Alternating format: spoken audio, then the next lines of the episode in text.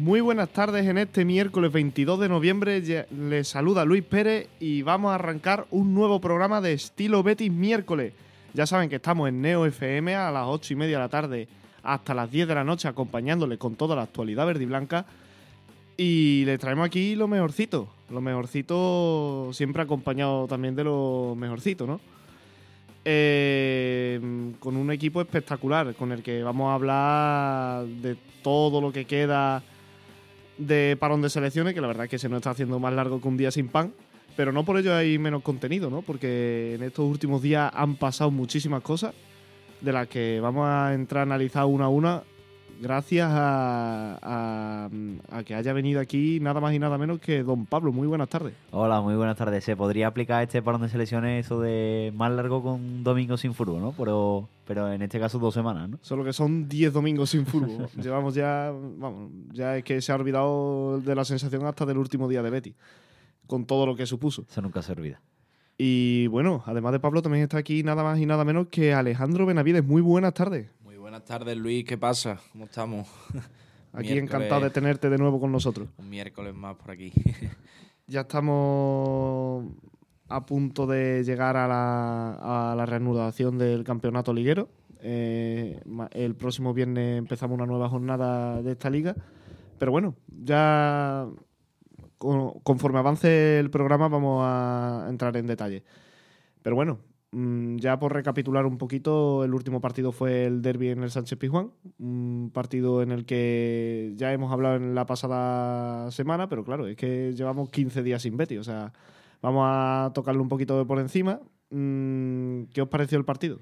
Bueno, yo creo que ya hablamos mucho de, del derby. Creo que estamos todos de acuerdo en que el Betis pues, fue superior al Sevilla en el Pizjuán. Que, que, como ya dijimos, parece que ha pasado del no saber jugar los derbis a no saber ganarlo. Que eh, ya es un paso. Ahora hay que exigirle que, que también los gane, ¿no? Pero es un paso que, que da el Real Betis adelante, eh, no solo en este derby, sino en, en la era Pellegrini prácticamente al completo.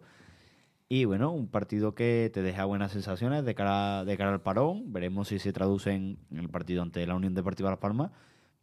Pero a mí me dejó más tranquilo que antes de- del partido. Recordamos la opinión de Pablo del programa pasado con respecto al derby, pero ahora queremos conocer también la de Alejandro Benavides. Yo creo que en líneas generales el Betis es un, un partido muy serio, bastante completo, la verdad. Pero volvemos a lo que ha dicho Pablo. eh, falta, falta esa gana, ese, ese saber ganar un partido y cerrar un derby, algo que es un partido tan importante aquí en nuestra ciudad. Y, y no podemos, no se puede permitir Betis, creo yo, que se le escapen esos dos puntos de esa manera. Porque ocasiones generó para ganar el partido sobrado. Y, y fue una pena, la verdad. Yo la sensación con la que acabé fue bastante enfadado porque no daba, es que no daba crédito de, de cómo se podía haber escapado ese partido. Yo creo que las ganas no, no se le pueden achacar a ese Betty, porque lo intentaba una y otra vez, incluso después del gol de, de Rakitic de no sé cuántos metros. que- Tuvo la de Ayo- Ayoce tuvo una, después otra.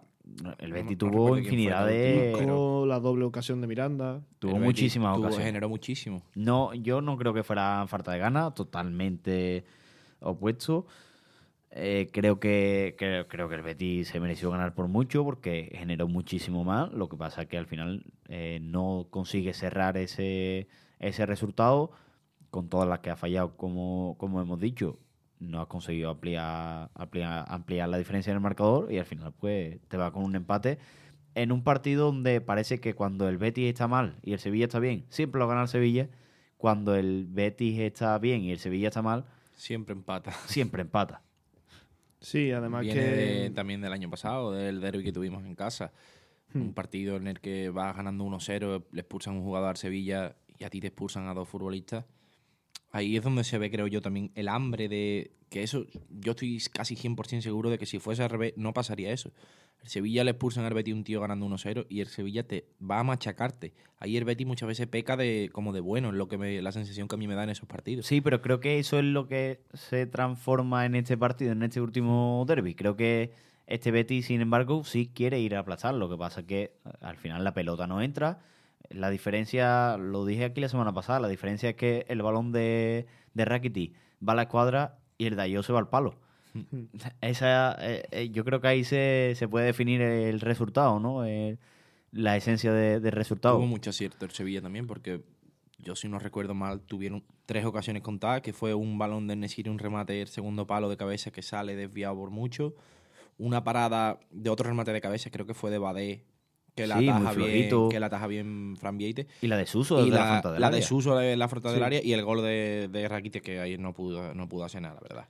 Sí, además, eh, sacando el derby del pasado, de la pasada campaña en el Villamarín, si bien el resultado es el mismo, porque ambos partidos quedaron 1-1, creo que las lecturas son bastante diferentes, ¿no? Yo creo que en el Villamarín el Betis no supo gestionar el derby, mientras Claro. que en el Pizjuán el Betis no supo rematar el partido. Claro. O sea, en el primer caso, el Betis se, se encuentra al borde del descanso ganando 1-0 con un jugador más sobre el campo y al final acaba pegándose dos tiros en los pies con las expulsiones de Borja Iglesias y Fekir. Y además ese contexto de partido es que es que era un contexto idóneo para que el Betis se llevara el derby, porque además te puedes ir al parón de- del Mundial prácticamente en Champions, al Sevilla lo dejan muy tocado y, y prácticamente en, en puestos de descenso, pegas un golpe sobre la mesa porque ganas un derby en, en tu casa, quitando el de, el de la Copa del Rey. Eh, se te pone el partido de cara. mm, eh, Es lo que. no, creo que es no lo se te puede la, escapar la sensación es la que te he dicho, que el Betis en ese aspecto pecó un poco como de bueno, de no, de no tener esa picardía de decir voy a, voy a comerte. Yo creo que es el fallo que tuvo en ese derby. En este aspecto de este derby, a mí otra sensación que me da es que independientemente de no haber ganado el partido, me da coraje que, justo después de este derby haya habido un parón de, selecciones. Es que el tras, tras el buen partido que hizo, yo creo que hubiera hubiese significado un, como una subida grande del equipo en cuanto a, a confianza también para nosotros. Sí, pero yo creo que es el resultado más inofensivo de cara al parón de selecciones, porque si nos paramos a pensar, si el Betis hubiera ganado en el Pizjuán, yo creo que hubiera llegado muy, muy crecido a la siguiente jornada. Y este parón de selecciones hubiera supuesto un frenazo. En cambio, si el Betis hubiera perdido un derby en el que yo creo que llegaba siendo bastante favorito, o al menos favorito, al partido en lo futbolístico, eh, esa derrota se suma a 15 días de reflexión. O sea, 15 días en lo que seguramente el, el Bético no hubiera parado de darle vueltas al partido. Sí. Yo creo que este empate, si bien da coraje, porque es un partido que el Betis mereció los tres puntos, eh, no hace mucha sangre ni tampoco frena demasiado el crecimiento del equipo. Yo creo que al Betis le ha venido medianamente bien este parón de selecciones para seguir eh, cogiendo ritmo en algunos jugadores como Fekir, Sócrates, que hablaremos ya más adelante del griego. Y, y el empate, bueno, si bien es un partido fuera de casa que si no puede ganarlo, al menos no lo pierda, es la filosofía Pellegrini, como ya, eh, ya vaticinó en la rueda de prensa previa al partido. Eh, yo creo que el Betis suma otro partido en el que no conoce la derrota. Creo que ya está a la altura de la racha de los grandes europeos como el City o el Bayern. Creo que está por ahí, por ahí el dato. No recuerdo, pero eran, no sé si ocho partidos, ocho o diez partidos, si no me equivoco. Es desde el partido en casa del Rangers. La- esa fue la última derrota. No recuerdo cuántos lo son busco. los partidos Son- exactos. Pero vamos, que mm, yo creo que el Betis llega al parón en una buena situación. Líder 12, de grupo de 12 Europa League. partidos, 12 partidos, 12 sin, partidos perder, sin perder Que se dice pronto. Creo que es la mejor marca de Pellegrini en el Betis. La última derrota fue el 21 de septiembre. Hmm. Estamos hablando que hace ya casi, no, casi no, exactamente dos meses y un día. Exactamente. El o sea, último partido que perdió el Betis. son, Son buenos números, la verdad, claro. Son una cifra que, que para un un Betis equipo. está muy bien. O sea, Exacto. solamente lleva dos derrotas en esta liga. No, y, y además te encuentras con buenas sensaciones y que, que, bueno, lo que decía Luis, eh, bueno, y, y Ale también, que, que es verdad que el parón te corta un poco las alas. Pero creo que también el parón de selecciones para que precisamente Fekir o, o Sócrates, que todavía no ha debutado, pues coja ritmo y, bueno, se adapten un poco al clima, que eso, en el caso del griego, que coja los automatismos que tiene, que tiene el juego del Betis. Eh, además puede tener una, una oportunidad contra Las Palmas. No creo yo que Se sea... Se habla, se habla bastante de eso, de, de que Pesela va a llegar bastante. Claro, es por, yo creo que se habla por eso. Por decirlo así. Yo creo que se habla por eso, de pero... que Sócrates espera que juegue titular el, el partido del domingo. pero yo no sé si Pellegrini se atreverá. A, a Pellegrini no le gusta que, que los futbolistas que vienen de parón jueguen. Pero no sé yo si, se atreverá a poner el griego por Es delante un de futbolista que me, que me genera ilusión, ¿eh? y mira que, que viene de, malas maneras, por decirlo así también, claro, porque viene libre, sin equipo, a mitad de temporada, un fichaje que no, no se esperaba, fue a raíz de la lesión de Bartra, pero yo recuerdo partidos de noches de Champions de Sócrates, tanto con el Arsenal jugando, con el Borussia de Dortmund, es un futbolista que a mí me, me genera esa ilusión también, la verdad. Lo, lo veo que si sabe adaptarse al juego de, de Pellegrini al equipo, puede rendir bastante bien, la verdad. Sí, además que Sócrates viene de jugar 32 partidos en el Olympiacos en la pasada temporada, pero es que el anterior jugó 39 y en la anterior 23. O sea, es un jugador que, si bien tiene 35 años, viene con rodaje. No, jugó- no juega desde el mes de mayo, pero sí que es verdad que un jugador de esta jerarquía, de este liderazgo en la defensa, le puede venir muy bien al Betis en cuanto coja el ritmo y según Pellegrini ya está 100% integrado. O sea, que plena confianza en el griego, ¿no?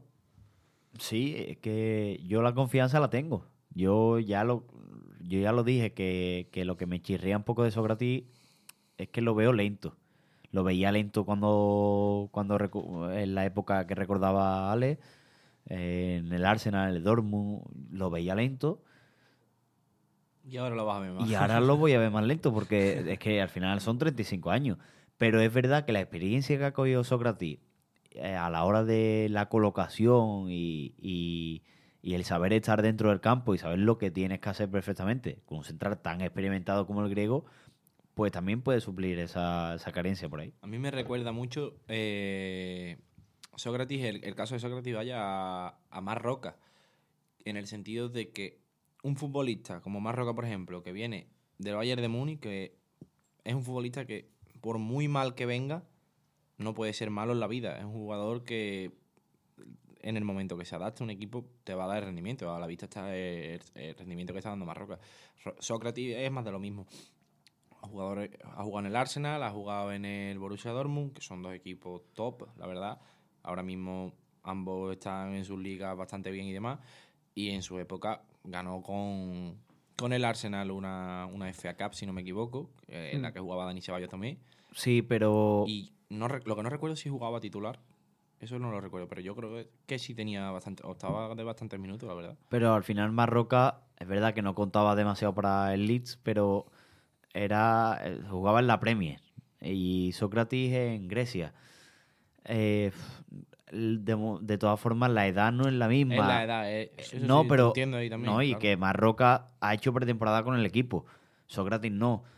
Por ahí yo creo que comparar las dos situaciones, creo que sale perdiendo Sócrates, pero insisto, y yo confío mucho eh, en el griego si, si Pellegrini ha, dado el, visto bueno, si ha pasado el reconocimiento y, y, por ejemplo Ramón Planes se ha fijado en él, pues adelante, ¿no? Yo creo que el fichaje de Sócrates va, va a suponer un descanso para Pecela, que es el principal objetivo.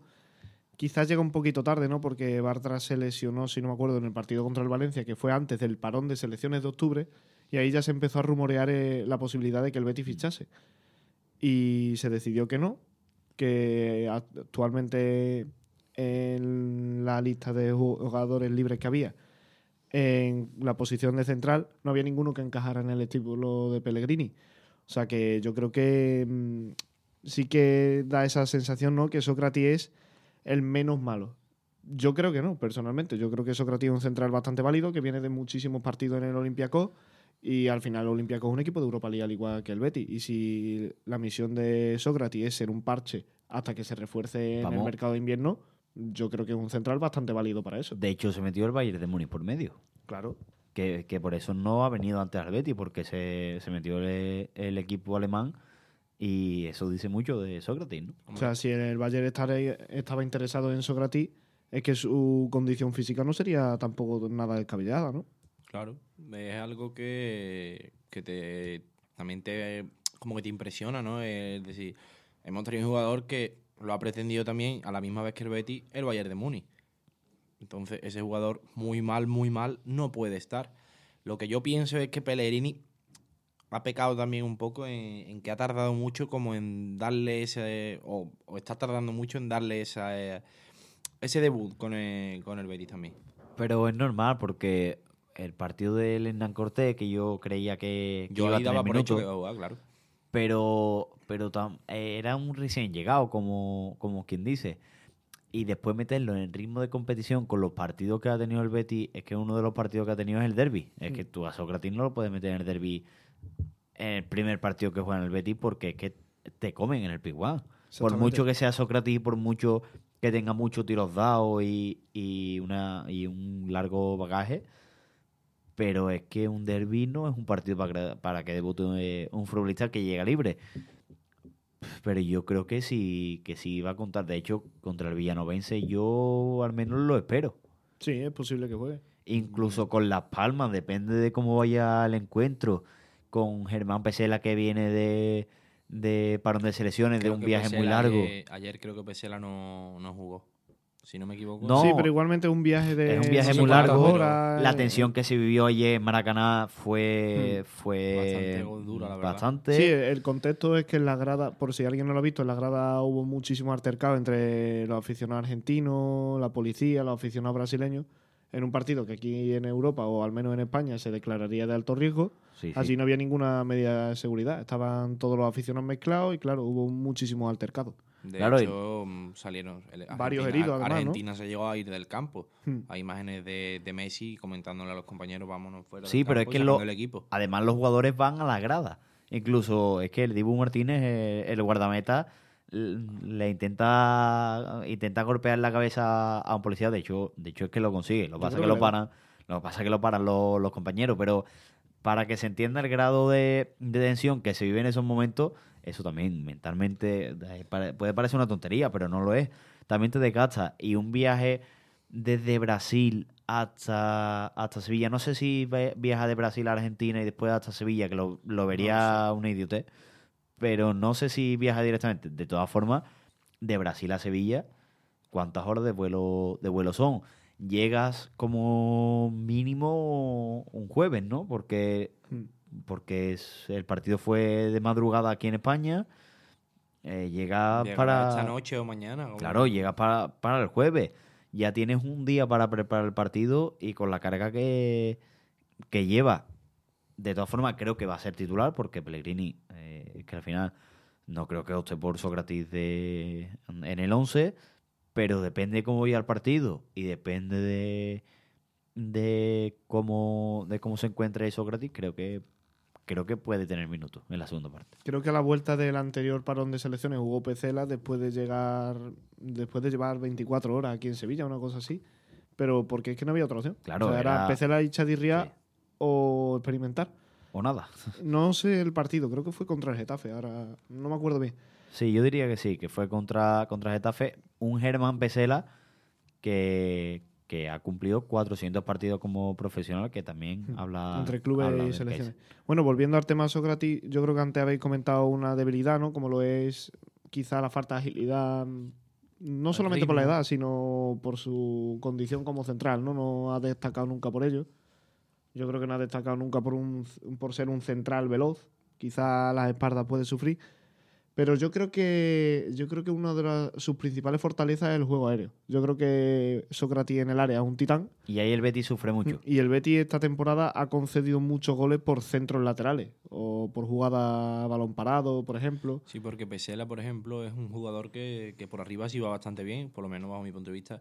De cabeza lo veo que va bastante bien, que pelea, que incluso en ataque algunas veces se ve ocasiones. Vamos, de hecho, el gol que le anulan a Bellerín, si no me equivoco, en el derby, el remate que de fuera de juego es de Pesela, no sé si de Pesela o de Guido, uno de los Sí, no, eh, al, al principio de la jugada hay un fuera de juego de Germán Pesela, después eh, ocurre un rebote por ahí dentro Y del área. Y es, y no, y es el propio Pesela el que le da el balón a Bellerín, que tira y rebota en la pierna del futbolista sevillista. Y Eso mismo es lo que me refiero, que, que en ataque también es un futbolista que genera bastante de, Sí. en el balón aéreo.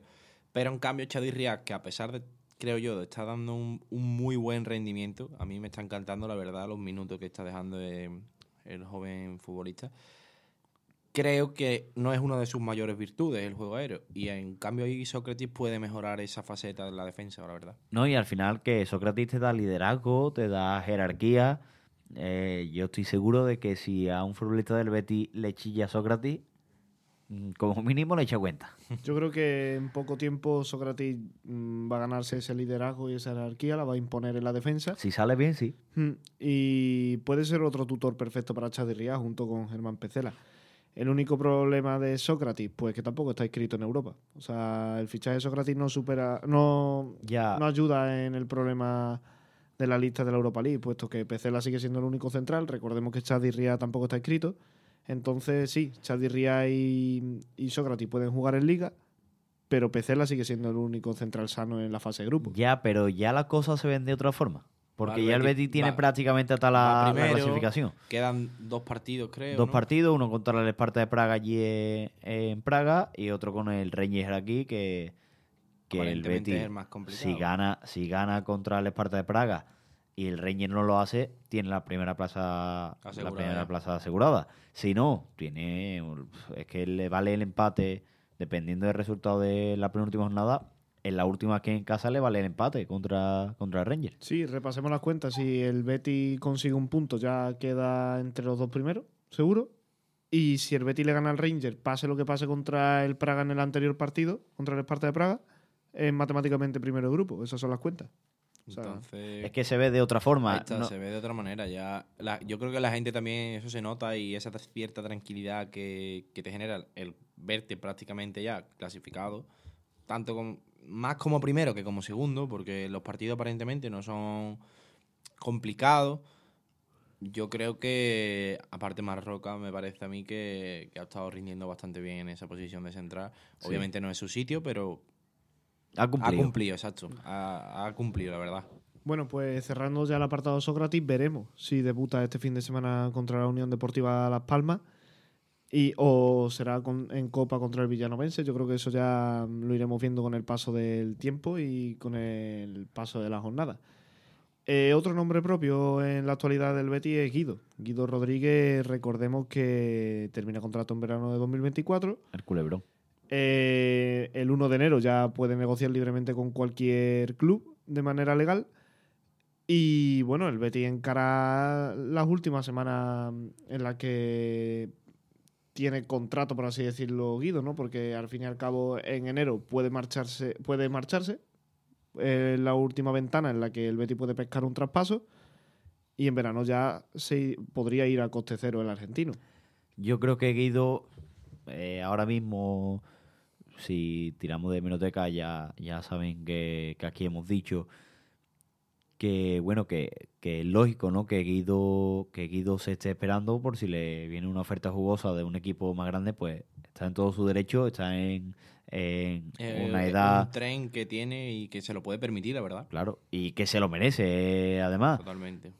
Y yo creo que ahora mismo estamos en un punto en el que, porque eh, han salido informaciones de que el Betty, no sé cómo, no sé en qué medida forma parte de ese juego, de tirar y afloja entre, entre directiva y representante, pero supuestamente el Betty le ha, le ha ofrecido una buena cantidad, eh, lo sitúa en el primer escalón de, de salarios de la plantilla, pero yo creo que Guido está en el punto de que si, si me llega una oferta en invierno, como la que hemos dicho, eh, creo que se va.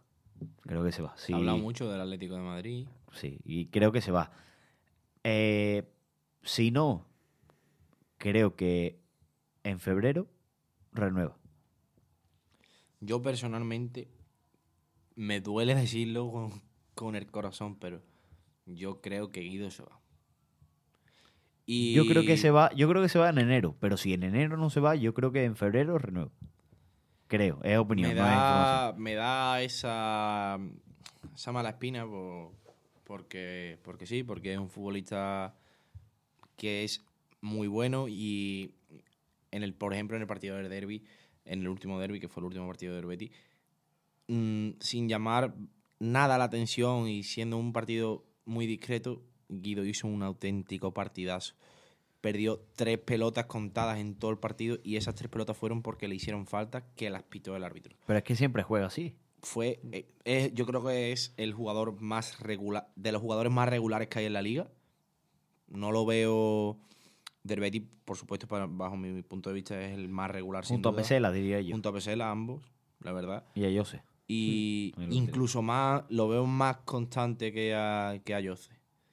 A Sí, Guido y a Pesela. Lo veo los dos que están ahí lo- en una línea, siempre en una línea fija. A Jose tiene sus partidos que se, que se va.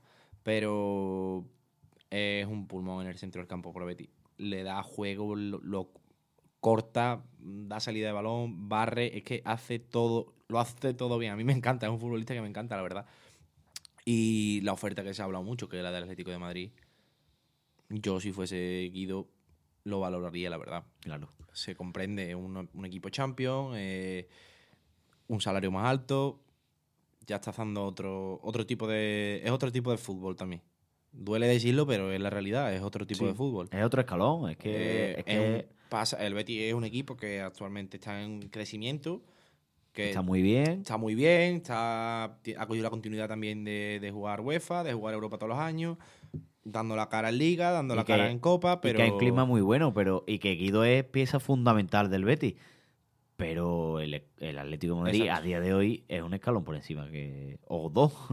Claro, es que Betis. es muy difícil decirle que no a un equipo como el Atlético de Madrid, el Manchester United, el Barça, que son los equipos que se me vienen así a la mente que se han relacionado con Guido Rodríguez.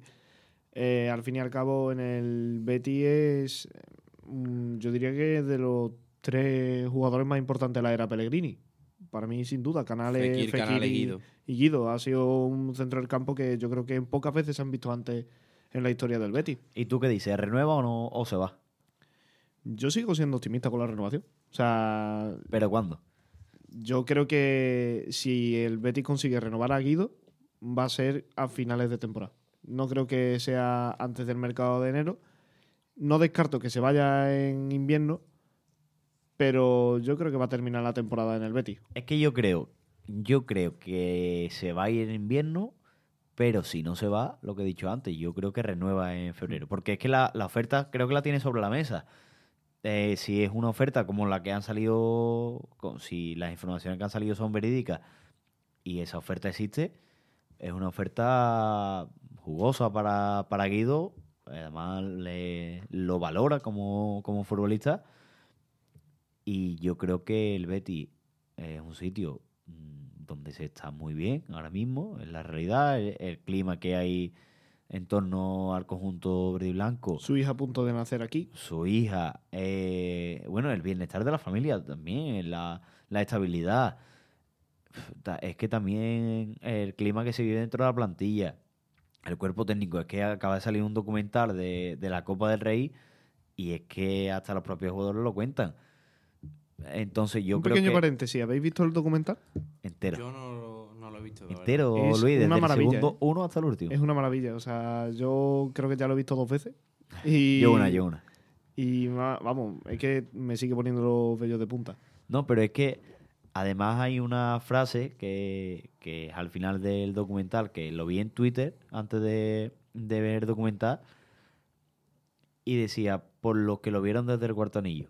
Sí. Es que ese, ese tipo de detalle es lo que hace al Betis grande. Otro, otro detalle que de esto que comento, en la final de la Copa del Rey se ve como cuando entran los futbolistas a- al vestuario, tienen un detalle de su familia Hmm.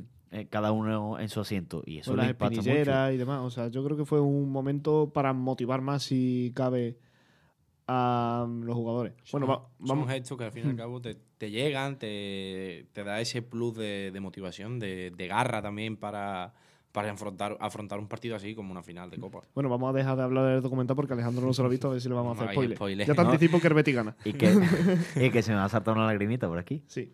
Bueno, recuperando el caso Guido, pues sí, o sea, estoy bastante de acuerdo en lo que habláis sobre la importancia que tiene en el Betis de Pellegrini y precisamente eso es lo que me hace pensar que no se vaya en enero. A Pellegrini yo creo que no le haría ninguna gracia desprenderse de un pivote Hombre. que es el pilar del equipo, el eje del centro del campo a mitad de temporada. No, de ningún futbolista, pero menos de Guido. Exactamente, yo creo que no, ahora mismo Pellegrini, si tuviera que elegir a dos, tres jugadores con intocable, por así decirlo, en enero, uno sería Guido seguro.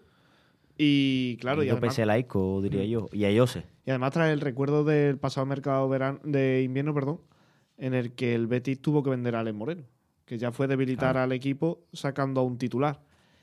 Eh, yo creo que ahora mismo el Betis, eh, casi todos los escenarios que se le presentan son pesimistas. O sea, siendo claro con el caso Guido, yo creo que ahora mismo Sí. la mayoría de escenarios, la mayoría, no todos, son pesimistas. ¿Por qué?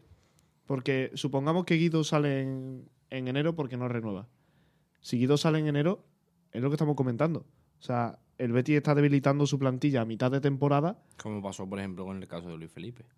Sí, lo que pasa es que Luis Felipe al menos fue en verano, pero tienes razón en el sentido que tuvo que venderlo y debilitó al equipo sin poder Con la liga ya empezada. Claro, sin poder remediarlo. Entonces, claro, si sale Guido en enero, yo creo que el Betis pierde a una pieza fundamental de cara al tramo decisivo de la temporada.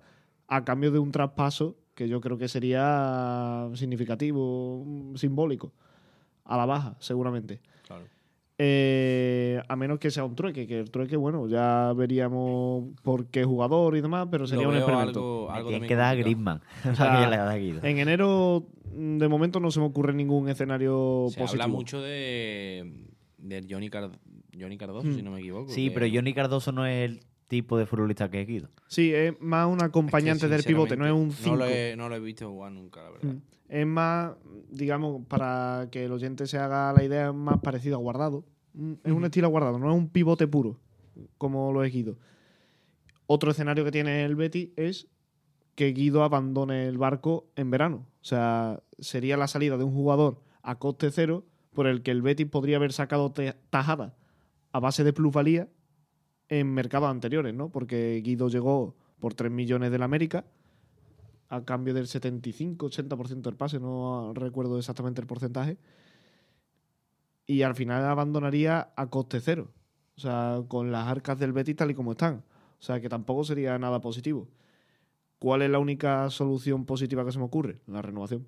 Aunque sea una renovación con una cláusula baja pactada, como el caso de William Carballo el pasado verano, que al final no salió.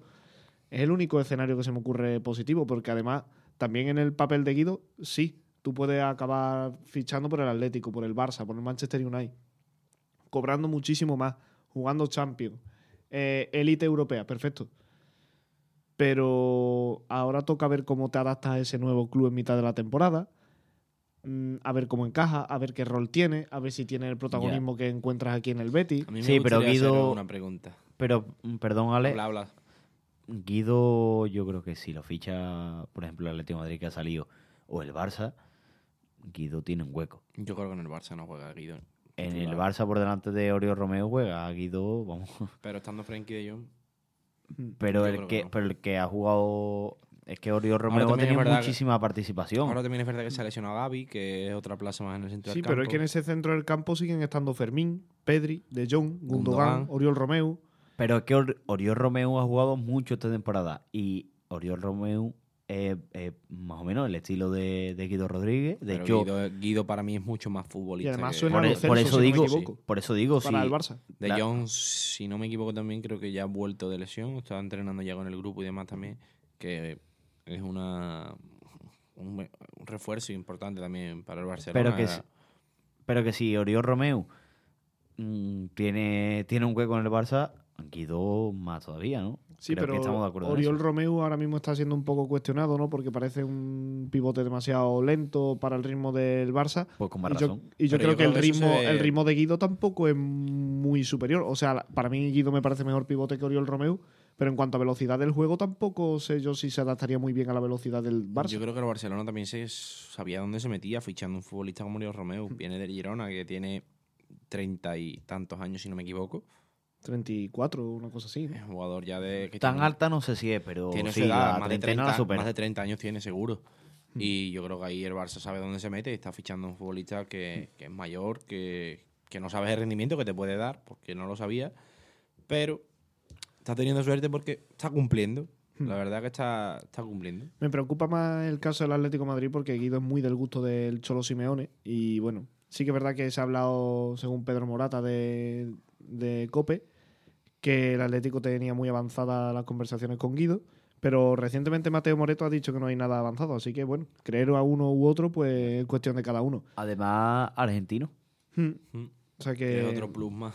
O sea, y además allí está De Paul, Molina, mucho, Varios compañeros hay de- muchos de jugadores selección. argentinos con los que Guido levantó la Copa del Mundo. 32 años tiene Oriol Romeo, perdón, Luis. 32. Y Guido tiene 29, o sea que bueno, tampoco sería un relevo generacional, por así decirlo, ¿no? No. No, pero, pero es que 29 años para un futbolista hoy No es nada. es que no es nada. Es que es, que Está su- en su madurez es su pico. futbolística, claro. o Yo sea, diría que Estamos es viendo a. Jesús Nava, por ejemplo, que tiene 37 años. 38. Cumplió, 38 cumplió hoy. Sí, Sí, pero, O ayer- hoy ayer, no sé. pero ese tipo de futbolistas no se ven todos los días. Pero que lo que me, o sea, lo que Jesús me- Nava hay uno y Joaquín hay uno. pero que lo que me vengo a Es referir que no tiene, más. tiene 38 años y que sigue yendo con la selección española y hay futbolistas de 20 Ya. que dan el callo en, su, en sus equipos y no van convocados. Hmm.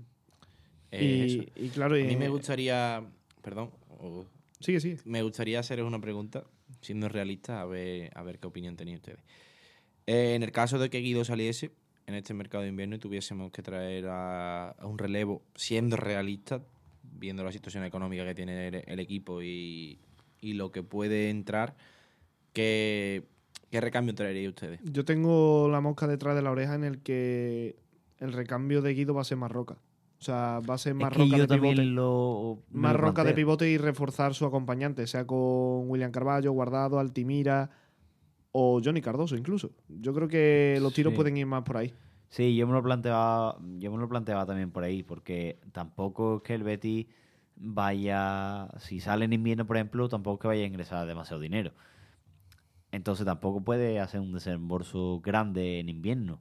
En invierno también sabemos que a no ser que sea un futbolista que termina contrato, es más difícil que a los, a los futbolistas de, de su equipo, precisamente por lo que decíamos con Guido, que debilita tu equipo en mitad de la temporada con el tramo decisivo por delante y los clubes no, no ceden.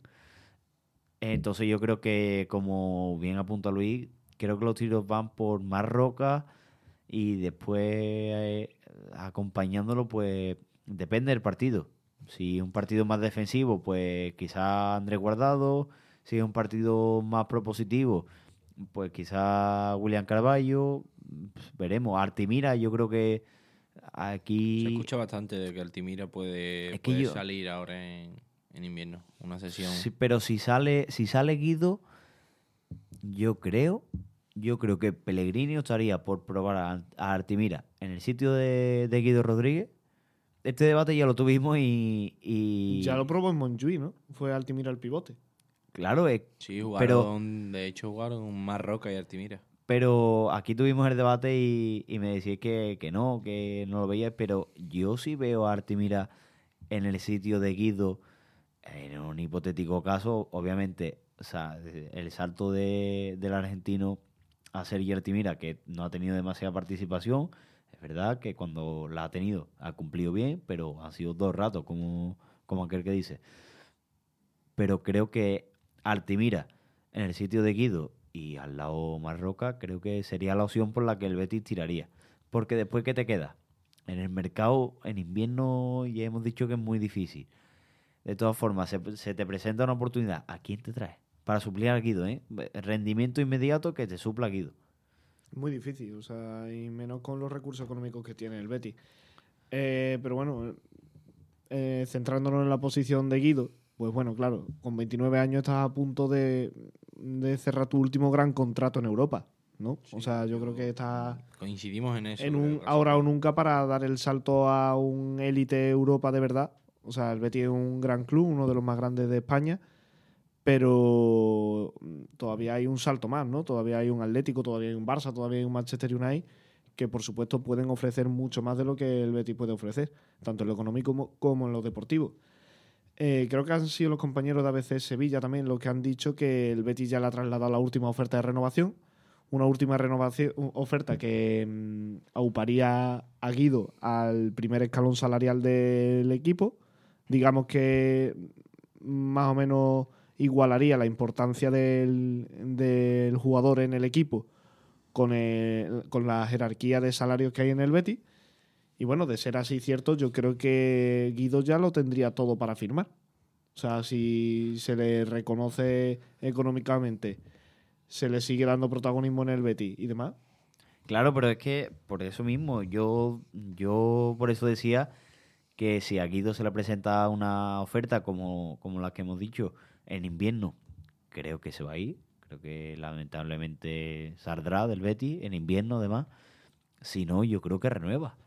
Por, por todo lo que he dicho antes, por el contexto, por, porque su hija, como dice Luis, está a punto de venir, porque en el Betis, en el Betis está muy bien ahora mismo.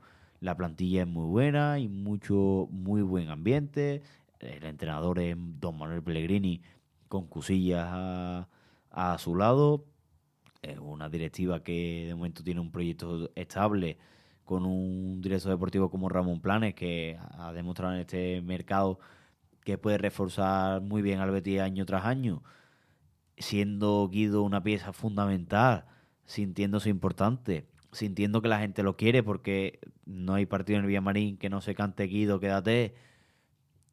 Mm, Creo que ese cúmulo de cosas hará que si no le llega una oferta, es que es lo que decía Ale, que es, es un tren, es un tren que tienes que pillar como, como profesional, porque Guido no es 29 bético. años, que, que es eso, que tiene 29 años, que puede ser su último, puede ser no, que si le llega es su último gran salto a un, o la última opción que tiene como de dar el salto a un equipo grande Claro. en Europa, a disputar Champions, a ese alto nivel, y, y dos, está, con todo lo de mi corazón está en el derecho de hacerlo. Y que no, futbolista que ha venido aquí, ha dado la talla, ha cumplido, se ha metido a la gente en el bolsillo y tiene a todo el mundo contento. Y que Pero no claro, olvidemos que Guido no viene de la cantera, que Guido es argentino y que viene de México. Que, que, más que te ha dado Guido, que, que- yo creo que el rendimiento que ha lleva dando y que se ha dejado la cara partido tras partido. Yo creo que no se le podría reprochar nada a Guido si, si sale. cierto que a la gente le molestaría, obviamente, pero le molestaría por, por pena, creo yo, de decir, estamos perdiendo a un futbolista como Guido, pero siendo honesto, Es Es que, que no puede reprocharle Yo creo que nada. lo que me molestaría serían las posibles formas de una salida a coste cero, ¿no? Yo creo que eso es lo que le molestaría al Bético, que Guido, después de que el Betis se le haya dado todo en lo deportivo, eh, se lo pague, por así decirlo, con una salida sin dejar un euro en caja. ¿Cómo lo veis? Sí, Aquí pero. Ya, pero es que es lo que he dicho antes, que Guido no es canterano. Que es que Guido, como profesional y, y al final un trabajador en su empresa, lo que quiere es mejorar sus condiciones y su nivel de vida para, para también tener, con- no contento, sino, sino en buena situación también a lo suyo, ¿no? En el plano personal. Y además como, como persona también Guido. Es- que no creo que se le pueda reprochar nada a Guido si sale. Es verdad que, bueno, ha podido dejar dinero aquí, pero es que si hubiese dejado dinero, él no lo hubiésemos aprovechado hasta ahora. Claro, es que eso, esa es una versión muy parecida a lo que yo opino. O sea, eh, yo no le podría reprochar nada a Guido si decide irse a un equipo como lo que hemos mencionado en el programa, un Barcelona. Tú imagínate que te llama el Barcelona y, y cómo le dices que no. O sea, es un tren que pasa una vez en la vida. Otra cosa es que saliera a una Real Sociedad, a un Claro, sí. Villarreal, que está más o menos en el, escalón que se mueve el Betis. Un Pero caso parecido al de Mandy, por ejemplo, que Claro. Mandy se relacionaba, no sé si era con el Inter de Milán y demás en su día. Y digo, bueno, si se va al Inter de Milán, pues ¿qué le vamos a hacer? Mucha suerte. Pero es que al final se acabó yendo a un rival directo como era el Villarreal. Claro. Entonces yo creo que el recuerdo de Mandy en el Bético eh, es bastante negativo, pese a que en lo deportivo fue no, un buen para, central. para mí es positivo ¿eh? el recuerdo que tengo de Mandy, pero Sí, es verdad que la salida...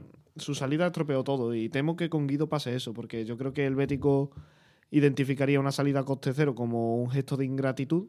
O sea, yo creo que el hecho de que pudiera dejar dinero en caja y no hacerlo eh, ensuciaría un poco su imagen, pero también es cierto que el Betis ha rechazado ofertas por Guido. O sea, no llegaríamos a esta situación si el Betis hubiera aceptado una de esas ofertas en el pasado. O sea, sí que es verdad que se acepta la oferta del Lyon, por ejemplo, que Guido la rechazó, pero es que el Betis también. O sea, Claro. hay que tener eso en cuenta, que, pero es que además... es que que- ofertas hubo. Es que además, Luis, ponte en la situación de Guido, ¿vale? Si renueva durante. Si renueva de aquí a tres años, por ejemplo, ¿no? Se- Sería 32 años cuando acabaría el contrato. Un futbolista con tres años de contrato normalmente, y que ha podido fichar gratis, normalmente no, no van a venir los Atlético Madrid, los Barça, si no han venido en enero, no van a venir ahora quedándole tres años de contrato y teniendo que, que pagar mínimo 20, 25 millones. Claro, además que de la calidad del jugador también influye la situación contractual, ¿no? O sea, ahora mismo cualquier equipo top en Europa que necesite un pivote va a pensar en Guido porque sabe que o se lo lleva en enero por un coste por debajo de su valor o se lo lleva gratis en junio. O sea que yo creo que ahora mismo Guido es un caramelito para cualquier grande, más allá de las prestaciones en lo deportivo. Claro. No, pero que además eso, que, que yo, si queréis con esto cerramos el tema, no sé si Alex quiere comentar No. algo más, pero que eh, la conclusión para mí sería que a Guido no se le podría reprochar nada, que yo creo que me vuelva, me vuelvo a repetir, que si no sale en enero, Guido renueva. Yo creo que también, o sea, Yo eh, creo que no se va a ir gratis. Es lo que estoy eh, lo que dije antes, que yo no descarto para nada que Guido renueve. La verdad es que ahora mismo lo veo un pelín más fuera que dentro, pero mínimo. O sea, no más que nada porque los días siguen pasando y sigue sin renovar, pero las sensaciones que yo tengo son esas, que no me parece nada descabellado que Guido re- se quede en el Betis más allá de enero y que a finales de temporada mm, logre renovar, ¿no? Que lleguen Creo a un que acuerdo. En verano tuvimos la suerte de que tuvo la noticia de que fue de que iba a ser padre, así que a ver si tenemos suerte otra vez y, nada más que tenga este tiene otro.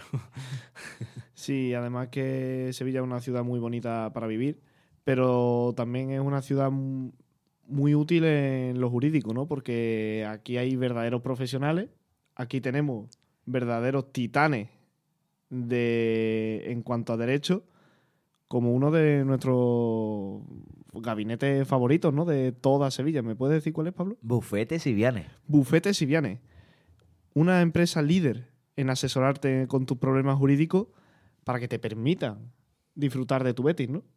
O de cualquier otro equipo que haya en la ciudad. Bueno, de, de- prefiero el primero que, ha- que has dicho, pero sí, sí, es verdad que, que Bufete Simeone, bueno, pues te da esa tranquilidad, ¿no? Sí, porque en Bufete Siviane solamente mm, están centrados en una causa, que no es ni Guido, ni el Betis, ni nada. ¿Cuál es? La tuya. La nuestra, por supuesto. Porque es que tienen compromiso, tienen experiencia y sobre todo tienen resultados, que es lo que buscamos tú y yo, Pablo. Son, son las cosas que nos preocupan en este tipo de situaciones, en nuestros problemas jurídicos. Eh, o sea, yo creo que ya lo hemos dicho muchas veces, lo hemos dicho en todos los programas, pero vamos a recordar una vez más dónde podemos encontrar a Bufete si viene. Si te pregunto el número de teléfono, ¿serías capaz de decírmelo? Bueno, me lo voy a pensar. Que sí, Luis, 954-332775. Lo repito porque no sé si, si Ale lo ha cogido. 954-332775, el número de Bufete Siviane. Apuntado. Te he visto mirarlo en el móvil, te lo tendrías que saber de memoria. Si el móvil lo tengo cargando. Luego tenemos la web también en bufetesivianes.es, que pueden visitarla en cualquier momento. Pero es que si a ti lo que te gusta es el trato personal, ¿no? Que en Bufete Sivianes te atiendan, te escuchen y demás, puedes ir presencialmente, porque es que tienen dos sedes, mira, te comento. La primera está en Triana, en la calle Luz Arriero número 5, y la otra está en Cama, en la calle Santa María de Gracia número 38. Si es que el que no contacta con Bufete Sivianes es porque no quiere. No, porque es que además es verdad que a lo mejor no puedes ir a cama o a Triana. Pero también hay otra forma, ¿no, Luis? ¿Me lo puedes decir? O sea, tenemos el número de teléfono, tenemos la página web y tenemos las dos direcciones. Te lo digo, te lo digo. Venga. Bufetesivianes.es, la página web de, de tu bufete de, de abogado de confianza. Tú, el bufete de abogado líder en Sevilla. Bueno, eh, ya hemos hablado de Guido, ya hemos hablado de Sócrates. Vamos con otro refuerzo que ha tenido el Betis a lo largo de este año, como lo es Marroca, ¿no? Que en una entrevista, no me acuerdo el medio, fue, a- fue hace unos días, eh, reconoció que ya estaban empezando a producirse los primeros contactos entre el Betis y el Leeds para cerrar un acuerdo de cara a la temporada que viene. Se le ha Eh. preguntado durante toda esta primera vuelta, ¿no? A, a Marroca si se va a quedar, si no. Y él siempre ha echado los balones un poco a, a la gente. Sí, la eh, gente los compañeros del chiringuito también han corroborado esta información. Eh, Marroca eh, ha dicho en todas estas entrevistas que comenta Pablo que es muy feliz aquí, no es para menos. Eh, está siendo protagonista después de muchas temporadas en el banquillo, tanto en el Bayern de Múnich como en el Leeds. Y yo creo que ese protagonismo, esa confianza que se deposita en el jugador, lo está plasmando en el campo. Y además que, que ha caído de pie. Desde primera hora tiene un rendimiento altísimo. Desde ese primer partido que le vimos junto a Guido, donde nos sorprendió Una a todos. que, que a todo el mundo le enamoró, la verdad. Son una, una dupla en el centro del campo que se compenetran muy bien, que, que aportan muchísimo equilibrio a- a- al club en, en ese aspecto. Y es un futbolista que, que tiene que quedarse sí o sí. Y más si se da la salida de Guido. Eh, comparto mucho también vuestra opinión que habéis dicho de, de la posibilidad de que Marroca sea el refuerzo de Guido en el caso de que salga. Pero es un futbolista que le ha dado al Betis esa estabilidad, creo, en, en cuanto en el centro, en cuanto no, en el centro del campo, perdón. Que no la teníamos con William Carballo, porque William Carballo al fin y al cabo es un futbolista bastante creativo, pero es muy irregular. Y creo que Marroca está aportando esa regularidad que William Carballo no era capaz de conseguir en el, en el Betis. Sí, digamos que Marroca le, le ha dado estabilidad al Betis y el Betis le ha dado estabilidad a Marroca, ¿no? Porque como Mm. comentaba Luis, venía de, de los banquillos, no, de no sentirse importante y aquí ha encontrado su sitio, eh, además en su país, eh, que, ya, que ya tuvo que abandonar, eh, incluso volviendo a esa, a esa posición, ¿no? Que inicialmente eh, utilizaba en alguna que otra ocasión en el español, en este caso en Europa League con el Betis, pero sobre todo en el centro del campo, que creo que se ha entendido muy bien con Guido, sabe perfectamente dónde tiene que hacer y lo que tiene que hacer. Eh, no sé, creo que Guido, o sea, creo que, que Marroca le aporta muchísimo a este Betis, pero también creo que este Betis le aporta muchísimo a Marroca. Sí, porque mm, yo creo que ese doble pivote Guido Marroca, la capacidad que tienen de complementarse uno a otro, ¿no? Cuando uno brilla más, el otro se queda en retaguardia y viceversa, ¿no? Hemos visto varios partidos en los que había tramos en los que Guido brillaba más y Marroca permanecía un poco más eh, atento a lo que pudiera suceder sin balón. Y en otras fases del mismo partido ha sido al contrario. Marroca ha sido más protagonista con el balón, ha estado dirigiendo más el juego. Mientras que Guido se ha permanecido en la sombra, ¿no? Haciendo el trabajo sucio. Yo creo que esa capacidad de complementarse uno a otro le está viniendo muy bien al Betis. Un doble pivote que generó algunas dudas porque, claro, eh, Guido pivote puro, Marroca lo ha sido muchos años, pues la gente pensaba que, que no había esa creación de juego que te daba William Carballo en sus mejores partidos, ¿no? Y es cierto, es que William Carballo cuando está bien se nota un montón. Suele ser el mejor del partido cuando brilla. Sí, es que además creo que se ha ganado a pulso el, el fichaje. Creo que él quiere quedarse, porque se ve que la afición, eh, también como pasa en el caso de Guido, creo que la afición lo quiere, él se ha dado cuenta. Y también lo que comentaba antes de del ambiente de la plantilla, cómo, cómo lo acogieron, co- cuánto, cre- cuánto puede crecer alrededor de, de este cuerpo técnico, de, de estos entrenadores. Creo que Marroca ha encontrado el contexto idóneo y, y yo creo que por su parte también le ha dicho a la gente, oye, vamos a intentar a ver si, si convencemos al Leeds, ahora que estoy dando un buen rendimiento, que ahora sería cuando el equipo inglés pues lo quería repescar, pero yo creo que se siente a gusto aquí, creo que creo que va a pelear por quedarse aquí la temporada que viene. Sí, yo creo que aquí es feliz. Aquí eh, está incluso cerca de llegar a la selección, como hemos visto, que ha estado en varias prelistas de Luis de la Fuente, que ya le tuvo en la sub-21, en la selección olímpica yo creo que también estuvo. Es un jugador que, bueno, que ahora se está sintiendo importante por primera vez en muchos años y seguro que eso lo va a valorar de cara a las opciones que tenga en verano, que yo me imagino que no serán Leeds o Betis, que habrá más ofertas. Eh, veremos, veremos si Marroca decide quedarse, si el Betis puede llegar a lo que pide el equipo inglés. Y bueno, eh, yo creo que va a ser muy interesante esa operación. Es Otra- un poco, perdón Luis, por, por terminar un poco el caso de Ayose, pero sin terminar contrato, ¿no? Sí, exactamente. O sea, Marroca creo que tiene contrato con los ingleses, no sé si hasta 2025, 2026, o sea que todavía tiene varios años de contrato por delante. Pero bueno, yo creo que está esa predisposición del catalán de quedarse en el Betis. Eh, otro que se va a quedar en el Betis parece ser que va a ser Juan Cruz. Juan Cruz que tiene contrato hasta 2025 y según Silvia Verde eh, está a punto de renovar con el Betis hasta 2027, aumentando su cláusula de rescisión de 30 millones. A 30 millones, mejor dicho. Eh, ¿Creéis que es el paso previo a una cesión? Claro, yo iba a decir eso, que, que parece que se queda, pero se queda para irse. Eh, Sí, me sí. explico. Mm, La típica renovación antes de una sesión, es verdad que te- tiene contrato hasta, hasta 2025, entonces por ahí tampoco, tampoco es exactamente ese ejemplo, pero creo que renueva eh, para, para tener años de contrato aquí en el Betis, irse fuera a buscar minutos. Eh, yo creo que esa renovación puede ir también porque como queda media temporada, cuando Juan Cruz se pueda ir, queda media temporada.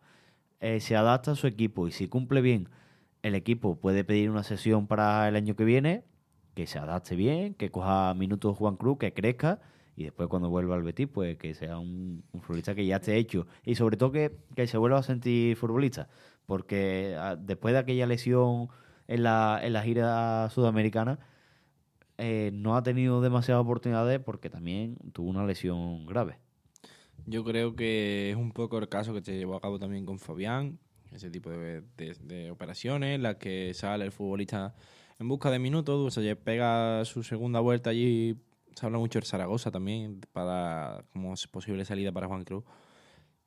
Una, una sesión que, que el futbolista aumente también su, su madurez y, y que al fin y al cabo con eh, se ve que las intenciones son claras de, que se ve el caso de que Juan Cruz vuelva en un año o dos años al equipo, pero en, en otro en otro punto de su carrera deportiva también.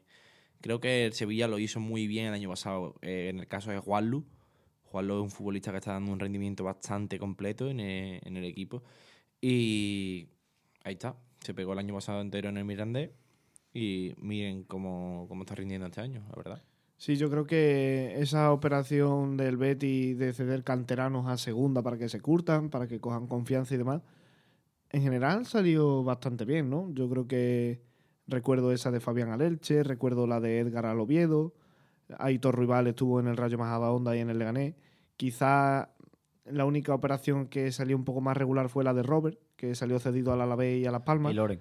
Incluso Robert. Sí, pero Loren en- yo creo que fue más una salida a modo de descarte que para que progresase. Es Pero incluso, que yo-. Ah, bueno, si no me equivoco, incluso Robert tuvo bastantes minutos en, Sí, en Las. Palmas y fue un futbolista que rindió bien. Hmm. Es verdad que Las Palmas ha ascendido, que está jugando otra, otra liga, otro, otra categoría distinta y, y se queda un poco corto a lo mejor ese futbolista o, o no se le ve, no se le ha considerado que tenga el nivel, el nivel que se Pero si se queda corto, si se ha quedado corto para jugar en primera con Las Palmas, para, el jugar en primera con el más, Betis, obviamente, claro. Entonces, claro, Juan Cruz yo creo que... Es un futbolista también que nunca ha terminado de romper, Robert, en, el- en el Betis. Ha, ha tenido minutos, te- jugaba dos partidos. y a mí a siempre me ha gustado mucho. ¿eh? jugar. Sí. Futbolista tiene una calidad impresionante que zurdo, juega muy bien por dentro, pero hoy día en ese de ese jugadores de ese perfil en el Betis los hay de sobra. Claro, Tenemos, ahora mismo eh, Juan Cruz- Cruz, que está de sobra, de hecho, vaya, está Luis Enrique, tenemos a Fekir, tenemos a Azde, tenemos a 20 jugadores así en, ese- en esa situación. Ahora mismo Juan Cruz, yo creo que la mejor forma de respetar su progresión es que acumule minutos en esta segunda mitad de, de temporada, sea en el Betis o sea en cualquier otro conjunto. ¿Qué pasa? Que en el Betis en banda derecha ahora mismo tiene a Ruibal, a Rodri, a Luis Enrique y a San, Mm. Mientras que si lo cambiamos de banda también están allí a Jose y Abde. O Es sea otra, que esa, esa es otra que, que na- yo creo que poca gente se esperaba también la, la irrupción que ha tenido San en el primer equipo. Es un futbolista que venía pisando muy fuerte en el, en el filial, pero la adaptación instantánea que ha tenido con el primer equipo es que yo creo que, que muy poca gente se la esperaba. Es que más que pasos gigantes, ha dado zancadas gigantes. Mm. Porque en el, en el Betis Deportivo irrumpió con muchísima fuerza, con muchísimo protagonismo. Y en menos de un año ha debutado con el primer equipo y se ha hecho fijo en el primer equipo. Está jugando con la selección sub-21, que ayer también tuvo minutos. Y, y ya, dejando buenos minutos, dejando buenas apariciones. Lleva dos o tres goles ya con el primer equipo en, en un mes y pico, que es lo que lleva jugando, no lleva más. sí, es un jugador de la primera plantilla con menos minutos. Y bueno, ahora mismo en la, eh, en la plantilla los que menos minutos suman son él y Altimira, que precisamente los dos podrían tener minutos contra Las Palmas, digamos, ¿no? Porque en la derecha Asan ha acumulado muchos minutos con la sub-21 en este parón de selecciones, o sea que podría haber ahí un hueco. Mientras que en el doble pivote con Guido eh, de viaje con Argentina también podría llegar demasiado sobrecargo, sobrecargado de horas de, de, vuelo, ¿no? O sea que ahí podría haber minutos en casa, un partido contra Las Palmas, ¿no crees? Espérate que no tira Luis Enrique a la derecha para poner a José a la izquierda. Sí, bueno, no digo que salgan de titulares, pero que puedan tener minutos, ¿no? Que puedan volver a tener minutos, porque yo creo que ninguno de los dos juega desde el partido contra el Hernán Cortés, que ya fue hace varias semanas. Sí, además, sobre todo en el caso de, de Artimira, por lo que decíamos antes, si Guido se va, es que tiene que ir rodando a, a Sergio Artimira también. Eh, Guido también viene de parón de selecciones, el mismo caso, exactamente el mismo caso que Pesela, sin disputar ningún minuto, pero viajando hasta Sudamérica y haciendo un viaje Brasil-Sevilla, eh, pues importante y con la, con la tensión que comentábamos antes del, del partido de esta madrugada. Y yo creo que, que igual que Sócrates puede tener minutos en el sitio de Germán Pesela, Artimira al final del partido puede tener minutos eh, en el sitio de Quito Rodríguez. Sea como sea, yo creo que son dos jugadores con muchísimo futuro en el Betis, sobre todo, vamos, los dos, los dos por igual, porque al fin y al cabo el Betis ha hecho una apuesta importante por los dos. Sus cláusulas así lo reflejan, porque la de Altimira es alta, yo creo que son 30, 50 millones, una cosa así. Mientras que la de Juan Cruz es de 30 millones con esta posible renovación. No, y que además, en el caso de Juan Cruz, Pellegrini pedía extremo. Ahora tiene a Luis Enrique, se ha traído a Azde, se han reforzado esas posiciones. Pero Juan Cruz es el tipo, el tipo de futbolista que le gusta a Pellegrini en esa, en esa demar- demarcación. Porque además lo empezó a utilizar bastante. Cuando, Un cuando que yo creo que el desparpajo que demostró en su primer partido, la- a mí, por ejemplo, personalmente que estaba en el estadio viendo ese partido, lo recuerdo perfectamente. ¿Contra el Atlético de Madrid fue? Yo creo que sí, que fue un contra el Atlético. Canterano en su debut, un rival como el Atlético de Madrid. Llega el niño, boom, boom, boom, hace unos pocos de recorte, encarando. eh, eso es personalidad también, ese tipo de futbolista. A mí, por ejemplo, Rodri no le veo que tenga ese, esa, esa personalidad. Y me parece Rodri mejor futbolista que Juan Cruz. ¿eh? Lo veo más completo, pero, Pero en el- mm, yo no pero en diría. el uno contra uno, Yo no diría personalidad en el caso de Rodri, yo diría desborde, porque no es Mm. el mismo tipo de futbolista, porque Rodri personalidad le sobra. Lo que pasa que, que a lo que decías de, de Juan Cruz, creo que por la izquierda, eh, en ese, en ese tipo de partido que encadenó algún que otro partido antes de esa gira sudamericana donde se lesionó, se le veía lo típico que, que se le ve que un futbolista es bueno, porque sabe lo que va a hacer, pero lo hace además.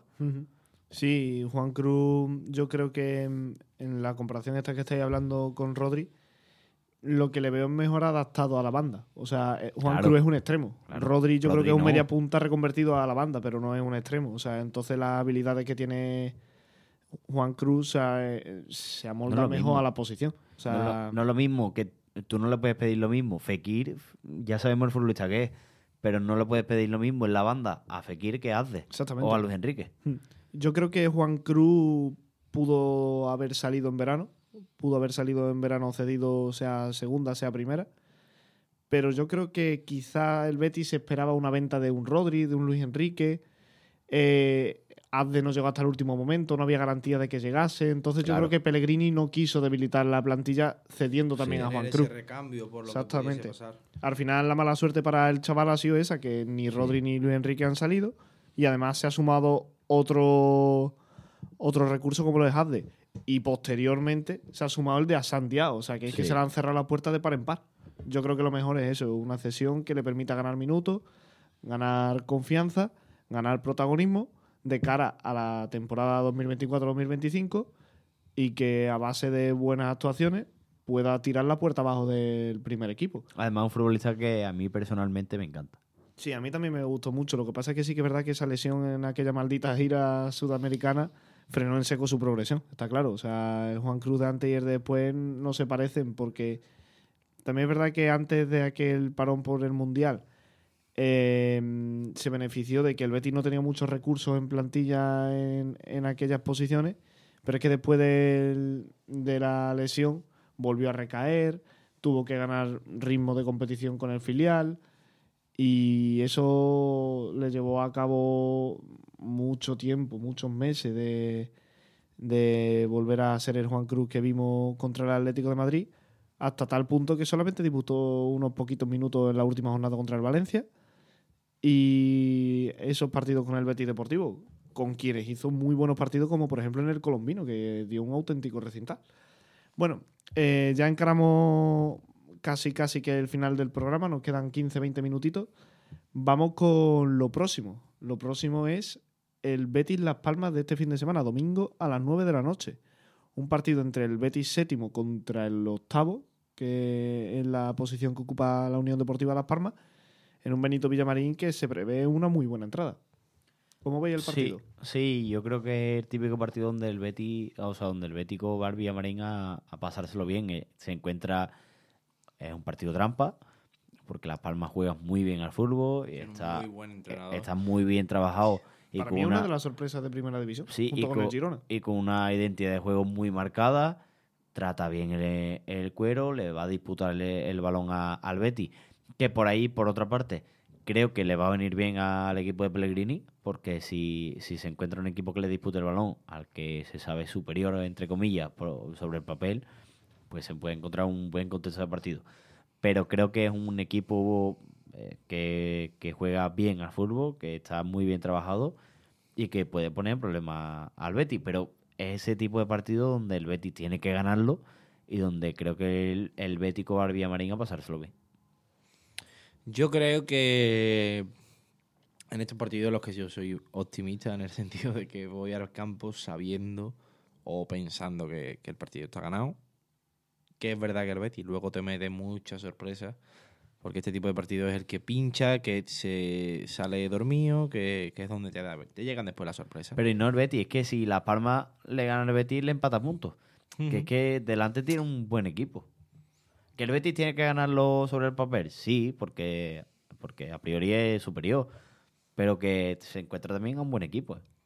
Yo, como, como diría mi amigo Pedro, que, que es un fan nato de, de García Pimienta, eh, Las Palmas juega bien al fútbol. Tiene, es, es como habéis dicho, un equipo que, que está muy trabajado, que tiene un fútbol bastante vistoso también. Juega parecido al Betis, tiene, tiene cierta similitud, simil- similitud perdón. Y, y yo creo que pues, va a ser un partido bonito. Domingo, vuelta del parón, un partido bastante interesante, en el que creo que ya se está metiendo el Betis eh, en lo que se lleva hablando mucho tiempo. ¿Cómo, cómo vamos a introducir a Fekir en, en el 11? Sí, porque en el último partido creo que fue contra el, el Aris Limasol, ¿puede ser? En, Fue el primer partido que vimos a Isco y a Fekir los dos en el mismo 11. Sí, o sea, fue no contra- de titulares, sí, sí, pero fue- sí. sí, que sí, fue cuando- contra el Ari de Limasol, que además salía, salía el francés Que es cuando le dio el penalti. le dio el penalti Isco, la ovación, y al final lo, lo falló. Pero sí, porque en el derby no jugó Fekir, Mm. o por lo menos yo lo recuerdo así, creo, eh, estoy casi al 100% seguro de que no jugó. Mm. Eh, y sí, el último partido que disputó fue contra el Ari de Limasol, ese en Europa League.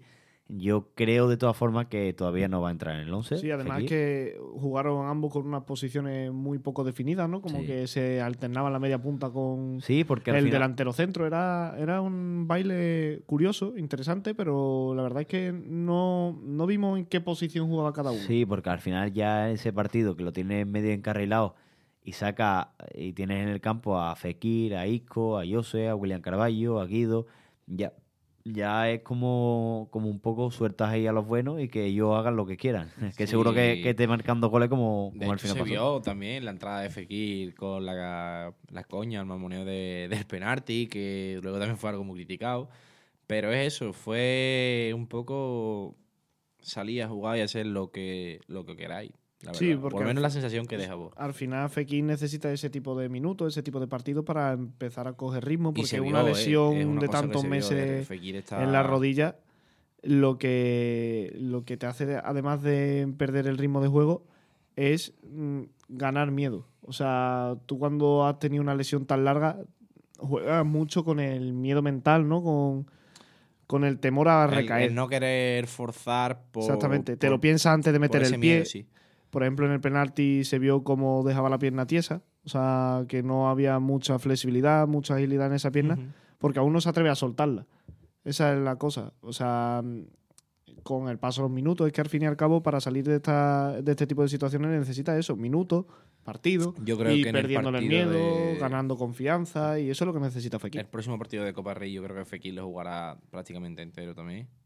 Sí, Son partidos que le vienen bien, que, que se vio que Fekir está pesado. Fekir es un futbolista que necesita mínimo jugar 5 o 6 partidos completos para empezar a parecerse a Fekir, al Fekir que se fue.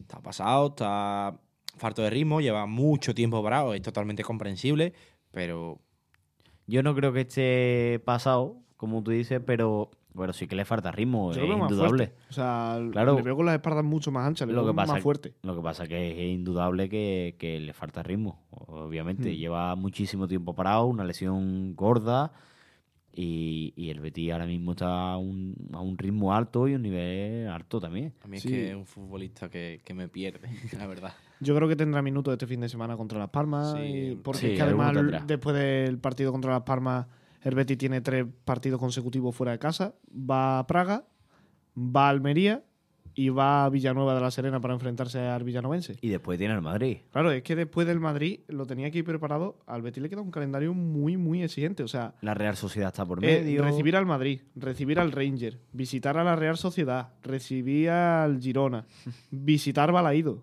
con lo bien que se le da al Betis en los últimos años el Celta de Vigo. Que no lleva. O sea, son partidos muy, muy, muy complicados para el Betis. Así que yo creo que los tres puntos contra Las Palmas, que es lo más inmediato, son innegociables en casa ante tu público.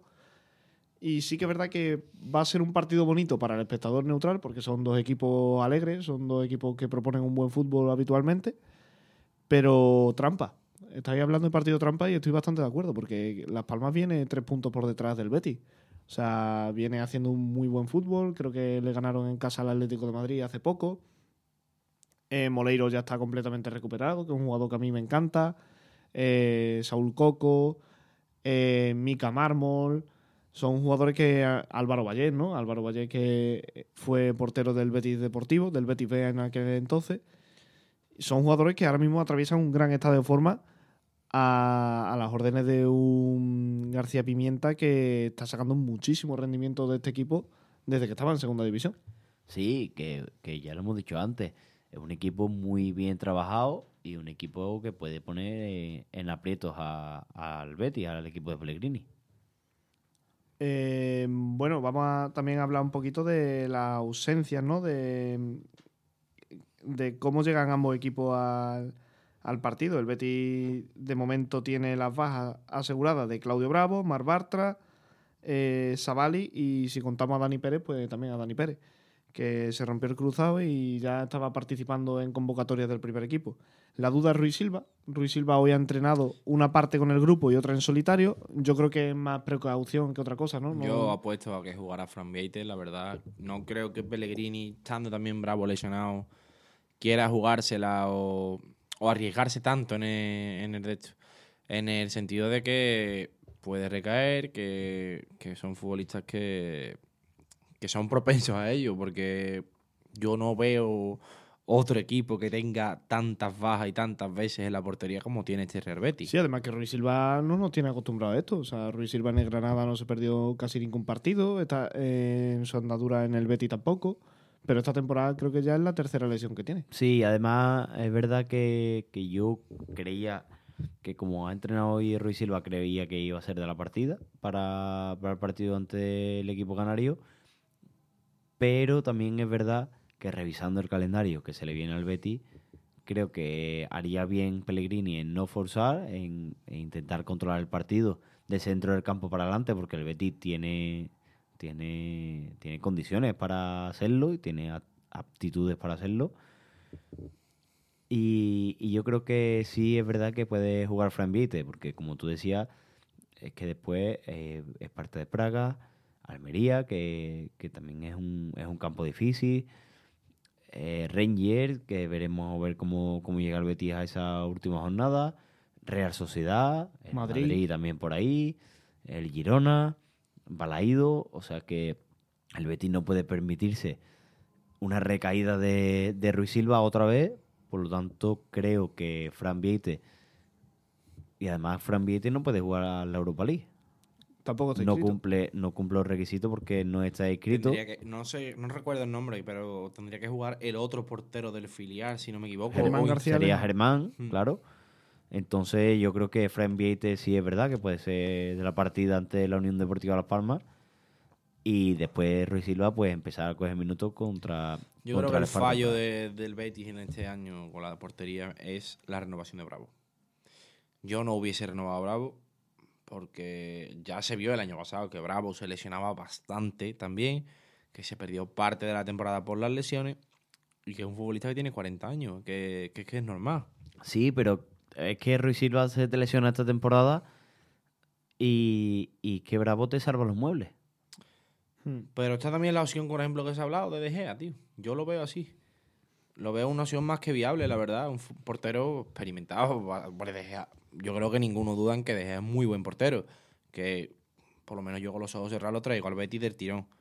Y, y se ha visto que se ha quedado fuera, que es un futbolista que podía haber, se podía haber traído, la verdad. Yo creo que la revolución del Betis en la portería llegará en verano. No Sí, creo que seguro, se seguro. fiche a ahora ni en enero. Es la sensación que me da. Seguro. Yo creo que se van los dos en verano. Tanto Bravo que se retirará es posible. como Ruiz Silva. Es posible, es posible. Se habla mucho también de Yo creo que el Betis traerá uno o dos porteros en, en verano, pero bueno. Eh, lo cierto a día de hoy es eso, que Ruiz Silva ha entrenado en parte con el grupo y en parte en solitario. Repito, creo que un poco por precaución, no porque no vaya a llegar seguro al partido. Todavía quedan muchos días, mucho entrenamiento de cara a ese partido. Y, e irán marcando un poco la evolución, ¿no? Las lesiones en los isquios sí que es verdad que son un poquito delicadas. Si no hay necesidad, lo suyo es no forzar. Y que son zonas que, que a los mínimos gestos, el mínimo, y más un portero, un- cualquier Hmm. estirada, un, un impulso más fuerte de la cuenta, te rompe. O un propio saque de puerta. Claro, o sea, yo creo que esa breve ausencia en el entrenamiento de hoy se debe a eso, no es nada grave. Pero bueno, lo que sí que es cierto es que borrando a Bravo y con la duda de Ruiz Silva queda un portero, que es Fran Vite. Yo creo que dejó más sensaciones positivas que negativas en el derby. Yo creo que es Sí. un portero que demuestra que cuando hay que rotar, ahí está, ¿no? No, no me parece un mal tercer portero. Sí, porque es verdad que tampoco tuvo demasiado trabajo eh, en el derby, pero el poco que tuvo lo solventó bien. Esa ocasión de Suso que antes, que antes recordábamos, eh, que despeja hacia, hacia un costado, que es lo que se le pide a los porteros en ese tipo de acciones. Después la salida, que aquí hemos repetido hasta la saciedad, que, que es, lo, eh, que es el punto más débil quizá de- del guardameta y cumplía bien. Sí. Después los blocajes se le veía, se le veía seguro, ninguno fue a- a- en dos tiempos, todo fue, todo fue en el primer blocaje. Creo que, creo que le sirvió tam- también ese derby para pasar un poco esos nervios, porque al final un derby en el P1 a un canterano.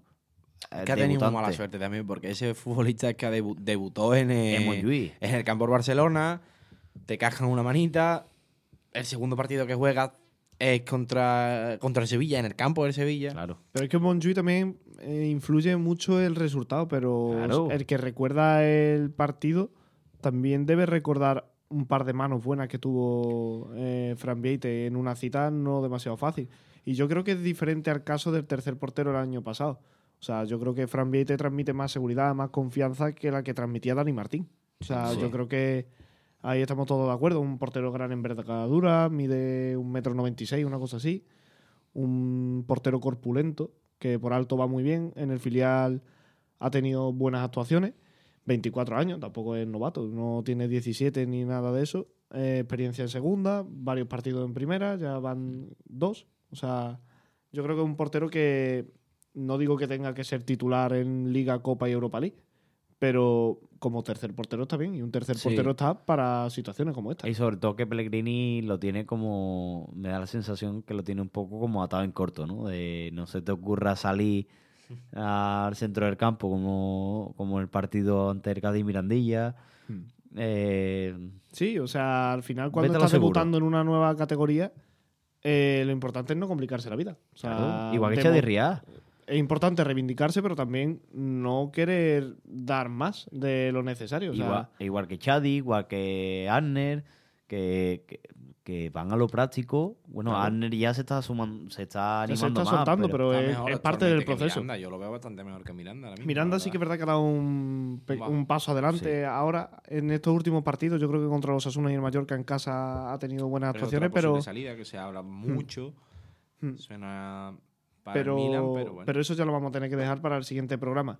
Antes de despedir el programa, ¿os atreveríais a hacer una alineación rápido conmigo del partido? Fran en la Bellerín lateral derecho, Abner lateral izquierdo, Chade Riad y Sócrates. Yo creo que Guido- Sócrates no. no, perdón. Guido no. Guardado o no, William Carballo y Marroca. Isco, Luis Enrique, Abde y en la punta William José. Yo voy con ese. Yo te cambio a de por Ayoz y lo firmo. O sea, creo que, Perdón, se me ha ido a Yoce, claro. creo que va a ser. sí, sí, sí. Y quizás Miranda de lateral, puede ser. O sea, Fran Vieites Sí. y Ruiz Silva no llega. Incluso en vez de Luis Enrique, a lo mejor también la opción de Rodri. Pero No, guardado con Marroca. en- No, no, William Carballo. eh. Puede William ser. Carballo Marroca. Un partido en el que hay que dominar el centro del campo para que no te dominen. Yo creo que William Carballo sí que puede ser titular. Sí. Eh, los laterales yo creo que sí, Bellerín y Miranda. Yo creo que van a ser los dos laterales. No descarto para nada que Sócrates sea titular. O sea, con Pecela recién llegado del parón de selecciones, no descarto que sea titular, junto con Chadi Riad. Ya pudo debutar tanto contra el Hernán Cortés como contra el Sevilla, o sea que entiendo que mm, llegaba en condiciones, llegaba en condiciones de, de jugar, así que mm, sin duda puede llegar eh, al partido contra Las Palmas después de un parón de selecciones en el que ha podido coger aún más ritmo. Además, perdón Luis, en el caso de William Carballo, para este partido sí lo veo. Por Hmm. ejemplo, porque como tú decías, tiene, el Betis tiene que controlar el, el centro del campo y se controla conteniendo a- al rival con, con Marroca, o Guido en este caso, y con William Carballo a la hora de tener el balón, de pausar más eh, el ritmo, que no es el mismo, no es el mismo rival. Las Palmas, por ejemplo, el estilo de juego de Las Palmas que, que el del Getafe. Que el del Getafe, bueno, el del Getafe por poner un ejemplo. Pero eso, esos partidos que, se, que están más cerrados, el rival está más cerrado, que cuesta más encontrar los espacios, creo que no es el mismo tipo de partido y en este contexto creo que William Carballo sí puede, sí puede crear muchísimo. Ya que os veo hoy con ganas de mojarse, ¿os despediríais con un resultado? 2-0. Yo creo que Las Palmas va a marcar en el Villamarín y creo que 2-1. Vamos a, a afirmarlo también. Yo espero un 2-1 parecido como el del Betis Osasuna en el último minuto, Uf. pero una de esas victorias que gustan, No que salgo, no en el salgo. último minuto, a costa de la salud de todos los béticos. Bueno, pues a todos los béticos darle las gracias por habernos escuchado en el programa de hoy. Ha sido un placer teneros en otro estilo Betis miércoles con el equipo de Onda Bética, en los micrófonos de Neo FM. Un auténtico placer también tener a Isa haciendo que esto suene fenomenal, a Bufete Siviane apoyándonos y sobre todo a todos ustedes, a toda nuestra audiencia. A nuestra mesa, Pablo, Alejandro, un placer teneros por aquí. Placer es mío. Y bueno, nos vemos la semana que viene. Muchísimas gracias y hasta pronto. Vámonos que nos vamos.